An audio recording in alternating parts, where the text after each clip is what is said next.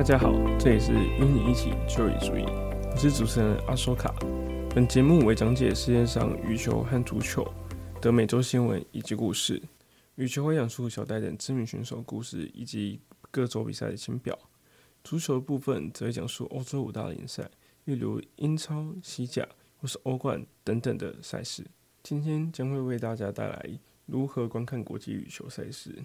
我们将会介绍正规的知名的管道，例如 VPN。VPN 有分两种，要付费跟没有付费的。付费 VPN 就像是大家常常在 YouTube 上听到的 Surfshark VPN。如果我是没有要付钱的话，则是可以直接去 Google 商店或是 Apple Store 去打 VPN，然后去找那一些就是不需要付钱也可以免费用的。像我自己就是去网络上面寻找那些不用钱的 VPN。通常我们使用 VPN 之后，你可以开 YouTube 打 BWF，也就是世界羽联的官网的话，你就可以看到每周的赛事直播，他们都会有直播，尤其是像五百等级以上的赛事都会有直播可以观看。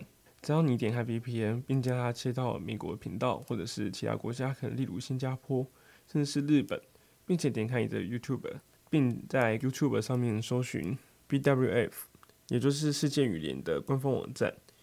他们就会显现直播，但是要记得要在比赛的期间才能去点开 BWF 去观看直播。如果没有的话，他平时也不太会有直播。如果我今天是要抽签表，尤其是像比较大型赛事，例如苏迪曼杯或者是世锦赛的话，他们的签表也会透过直播的方式来显现。另外一种观看正版的羽球比赛的频道，则会是艾尔达，台湾的艾尔达电视。它的体育一台或是二台或三台都可能会播放羽毛球的赛事。平日的巡回赛里面，艾尔达就有专属的直播权。你在台湾，你需要需要最快速以及正规的频道去观看羽毛球巡回赛的话，艾尔达会是你最好的选择。但是通常他们也要先有注册，也就是要先缴钱，才有办法看羽球的直播比赛，不然通常只能看到精华。如果是一百或者三百等级赛事，也需要四强以上才会有艾尔达直播。五百、七百五或者是一千的话，通常在八强或十六强就会有直播了。世界羽联方面的话，三百赛平日三十二强开始也就也会有直播。艾尔达比较特殊，是因为它是有版权的，所以它可以选择自己要播或是不要播的，所以它的播放次数就没有像一般 VPN 切到 YouTube 一样多。但在艾尔达，你还可以听到主播解说；在 BWF 的话，你会听到英文版的克马解说。接下来将为大家带来下周比赛的签表，是超级七百五十赛的丹麦公开赛。丹麦公开赛是欧洲赛区比较大型的赛事之一。它在它的下个礼拜也还有法国公开赛，这两个都是七百五的比赛，也就是欧洲等级最高的比赛之二。在丹麦公开赛，这次也吸引了许多好手与选手们一起参赛，像是丹麦球王安赛龙，他在自己的主场也会参加比赛，捍卫荣耀。顺带一提，今年世锦赛举办方也是丹麦，丹麦是欧洲少数的羽球强国。在安赛龙之前，也有出现过另外一位非常强势的羽球明星，他是 Peter Gade，他是假动作的先驱，也是戴资颖模仿对象。戴资颖的假动作有一部分你可以看到他的兴起，就是从 Peter Gade 开始。但 Peter Gade 很可惜的地方就是，他一生中没有拿过任何一座世界冠军。他曾经有当过世界第一，但是没有拿到世界冠军，一直是他心头的一个遗憾。过了几年之后，才由安赛龙，也就是他之后的丹麦球王，才实现了丹麦人拿到世锦赛冠军以及奥运冠军的荣耀。目前丹麦公开赛确定比赛的选手。以台湾的选手为例的话，台湾选手有我们台湾一哥周天成，以及左手中炮林俊毅，以及羽球王子王子维都有参赛。女单方面有小戴领衔，还有我们的学霸许文琪、小小白白玉珀，以及最近冲上来的逐渐成为世界知名选手的宋硕云，也都有参赛。希望他们都可以为我们带来佳绩。在男双方面，我们也可以看到林洋配杨肉儒都有参赛。因为目前是还属于奥运积分赛情况下来讲，参加每一站比赛所获得积分之后，都有可能会成为你的奥运积分。奥运积分赛都是要参加比赛来获取你的奥运资格，每一场比赛所获得积分也就会成为你的奥运资格之一。积分最高的前几名都可以前去参加奥运。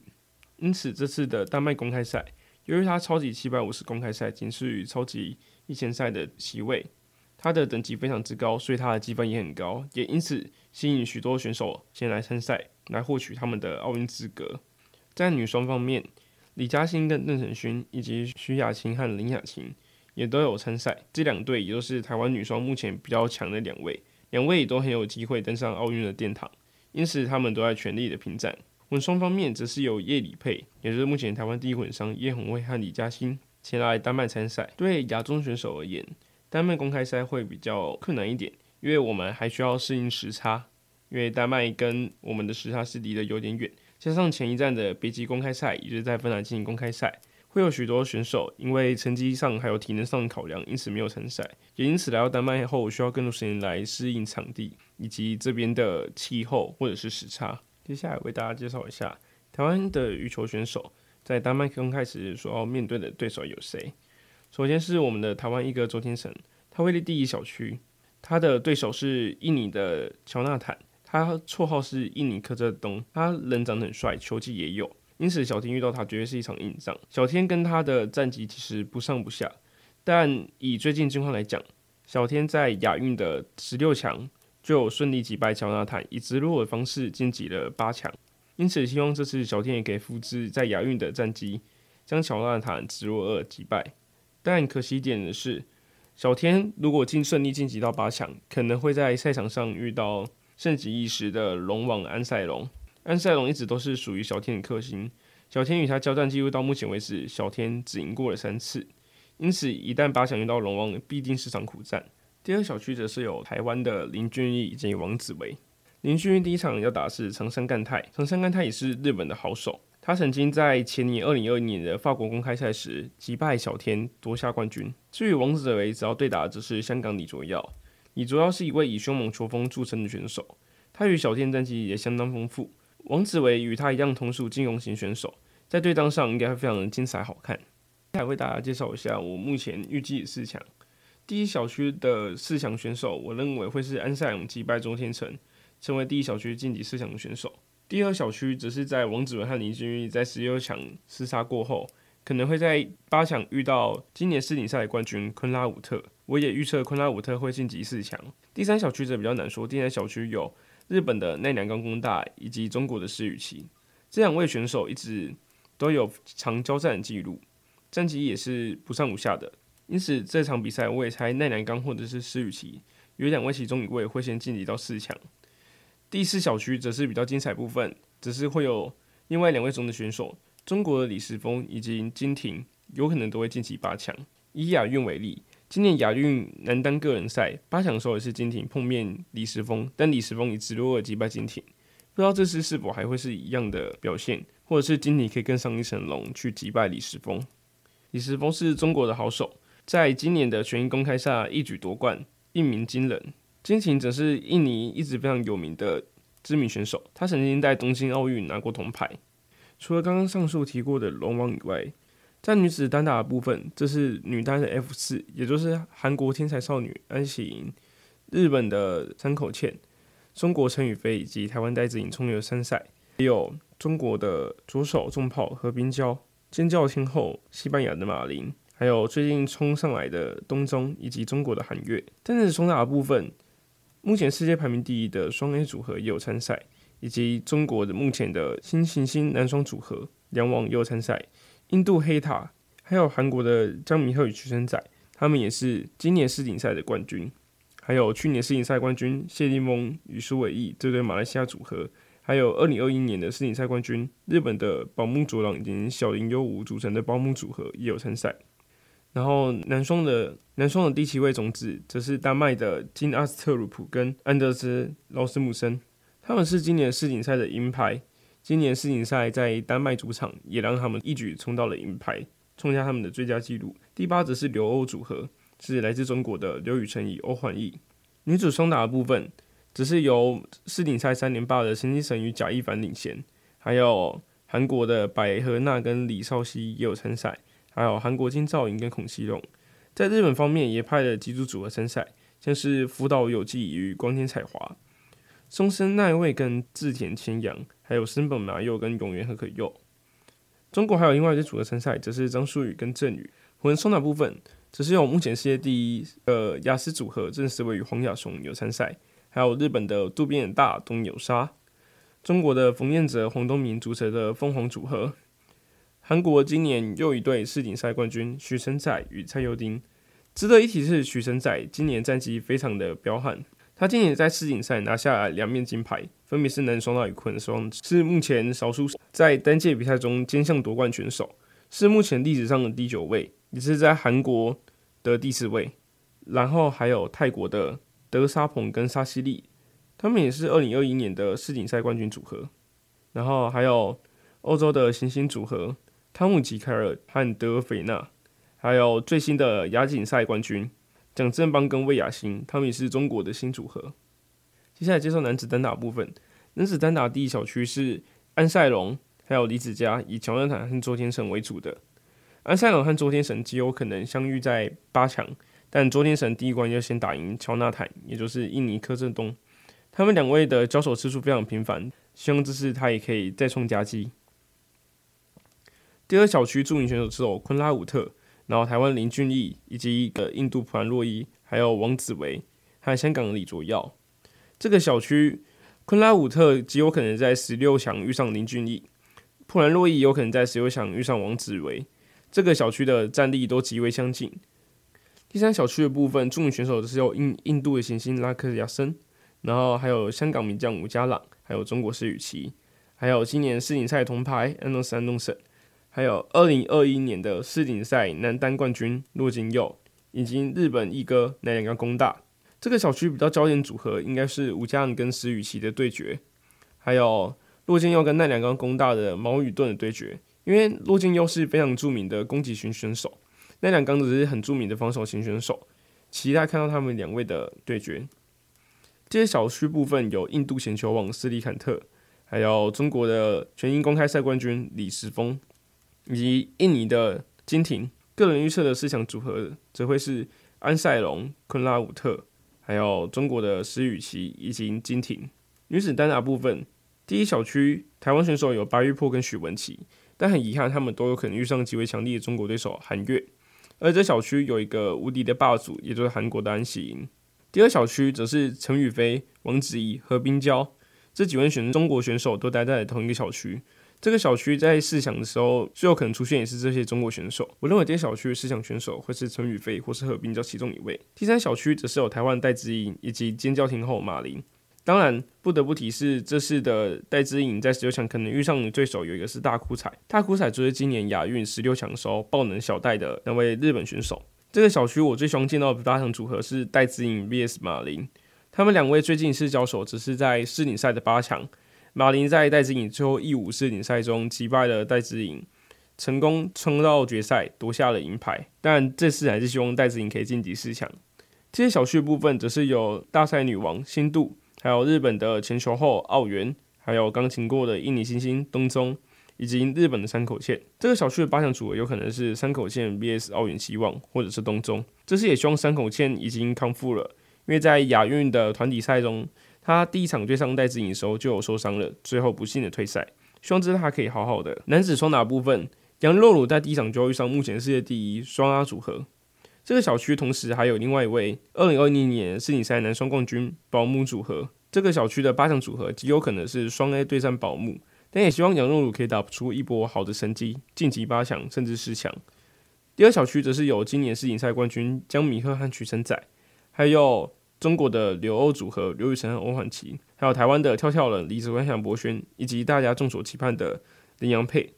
我这是希望这个第二小区的八强组合可以是韩国的姜明赫与许承宰自决台湾的林洋配。但是林洋配最近对战这对组合的战绩都不是很好，如果遇到的话，希望他们可以多加油，重进四强。第三小区则是由今年世锦赛银牌丹麦的组合，以及印度的黑塔。还有马来西亚的王耀新跟张玉宇组合，王耀新跟张玉宇的组合，只有在第一轮就要遇上印度的黑塔了。但是这个小区还有另外一对黑马，是来自中国的谭强和周浩东，他们两位也是极而强而有力的选手。第四小区则是由印尼的奶爸组合。这位印尼奶爸已经撑过了好几个岁月，他们从二零零八年的北京奥运要一路征战到明年的二零二四年的法国巴黎奥运的。他们的对手也是他们的同胞，也是来一对来自印尼的一对组合。另外，这个小区还有去年的世锦赛冠军谢定峰与苏伟译，还有在亚运闯进决赛的崔成圭跟金元浩这对韩国组合，还有中国两网组合。希望这次晋级四强的可以是中国两网或者是印尼的奶爸组合。印尼的奶爸已经低迷一阵子了，希望这次他们可以重返巅峰。个人希望四强的人选则为是第一小区是双 A，第二小区会是里昂配，第三小区可以是。印度的黑塔，第一小区则会是印尼的奶爸。女子双打由于台湾实力较弱，这次都没有种子。对上的对手也较为强力，像是李嘉欣与邓承勋，第一轮就要去上荷兰的对手。如果晋级，极有可能会遇到中国的行星组合张书璇与郑宇。另外方面，徐雅琴与李婉晴第一轮就要大战日本的松本麻佑以及永远很可娜。松本麻佑与永远很可娜是去年世锦赛的铜牌，所以遇上他们也是非常强力。希望他们可以加油努力。混双方面，第一个小区看起来是雅思组合较为容易晋级四强，他们的八强对手极有可能是二零二一年的世锦赛冠军泰国的德沙鹏与沙西利。这个小区则是有今年世锦赛冠军徐琛撒与蔡佑丁。这个小区同时也有台湾的洋虎组合。但是洋虎组合要碰到徐琛宰与蔡佑丁之前，要先击败法国的行星汤姆吉凯与德尔菲娜。汤姆是目前欧洲第一混双，不好对付。第三小区的台湾选手只是李泽辉和徐雅琴，他们有可能在第二轮就遇上中国的凤凰组合。第三小区则是由台湾第一混双叶红卫和李佳颖组成的叶李组合，但不幸的是他们签运也没有比较好，他们可能会在四轮就遇上日本的渡边刀东野有沙。因此，台湾这次混双要晋级到八强的机会少之又少，但希望大家可以多多加油，为台湾创造佳绩。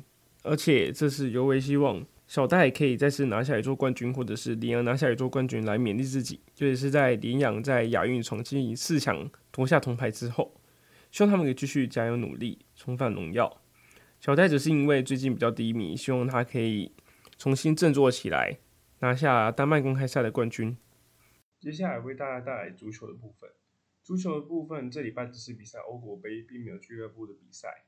欧国杯的资格赛是决定二零二四年欧洲国家杯决赛圈参赛二十四个席位。由于明年主办国是在德国举行，所以德国可以自动取得参赛资格。剩下的国家都必须参加资格赛来获取参赛资格。这些比赛主要是给欧洲的国家参与的。他们是分小组制进行比赛。这次的小组总共有 A 组到 J 组。每组的前两名都可以自动取得进入正赛席位。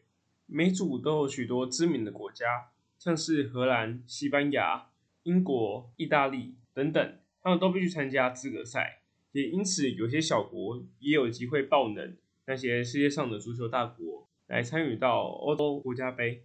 这边简单为大家介绍一下每一组比较强盛的国家。A 组有苏格兰跟西班牙，在 B 组则是有法国以及荷兰。C 组有英国与意大利，D 组有克罗埃西亚以及土耳其，E 组的部分有波兰跟捷克，F 组的有比利时以及瑞典，G 组有塞尔维亚跟匈牙利，H 组则是有丹麦以及斯洛维尼亚，I 组则是有罗马尼亚以及瑞士，H 组则是有葡萄牙以及斯洛伐克。这边先为大家讲解一下。前面几个有拿过欧洲国家杯冠军的国家，从两千年代开始，两千年那届的欧国杯是由法国拿下冠军的。二零零四年则是报》人，由希腊拿下冠军。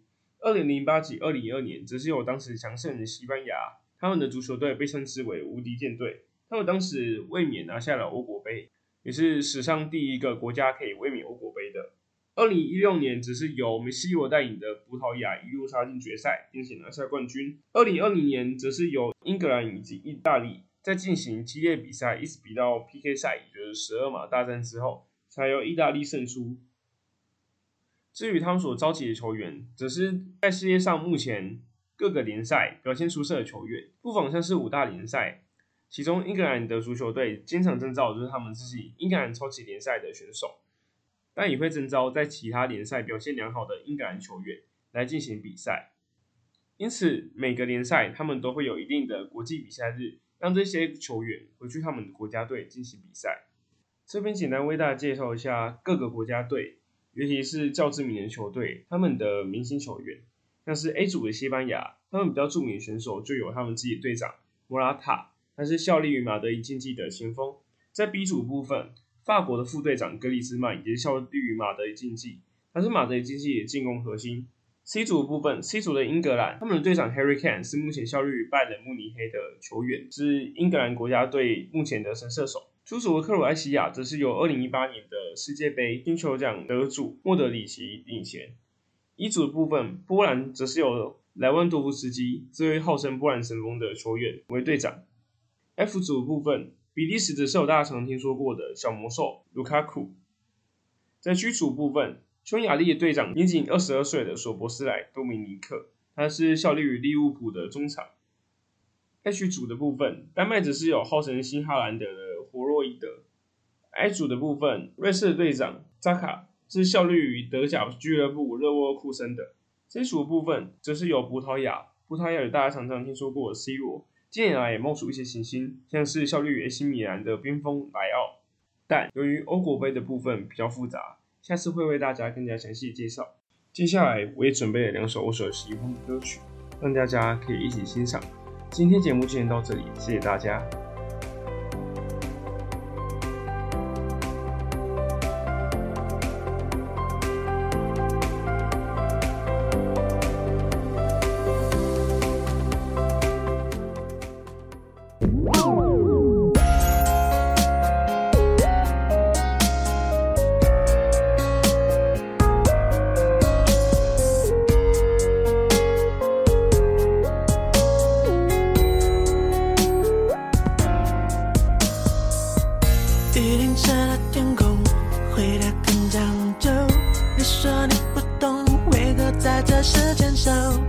我晒干了沉默，悔得更冲动。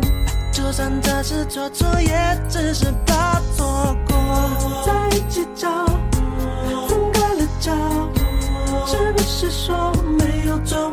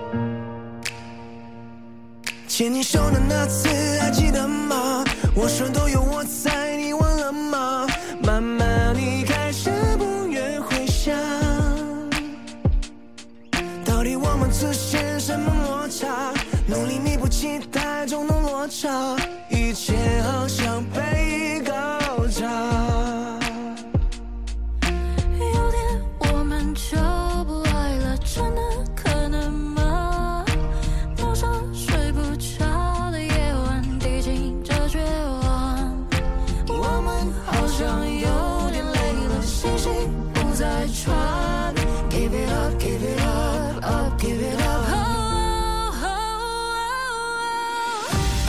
don't wanna miss this up，但却让我彼此受伤。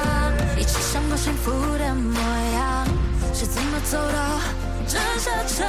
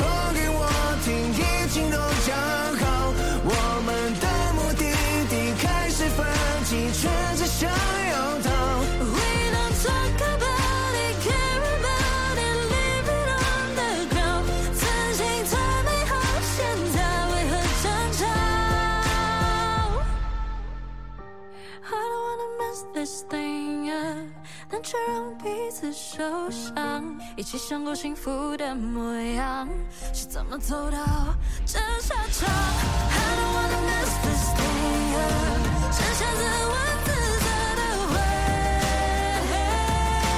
答，傻瓜。